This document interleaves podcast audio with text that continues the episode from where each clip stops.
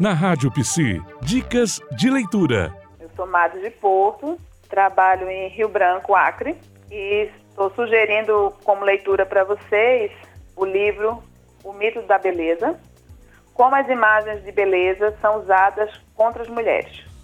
É um livro de Noami Wolf, a editora Rocco. Apesar de ser um livro da década de 90, ele está muito atual, porque ele fala de como esse modelo, esse padrão de beleza, é um padrão instituído para nos aprisionar, para nos destituir da nossa condição criativa e de poder que podemos desenvolver. Então, eu acho que essa leitura é indispensável para mulheres que queiram questionar esse enquadramento de um modelo de beleza que não considera que somos muitas e diversas e colegas, psicólogas e psicólogos.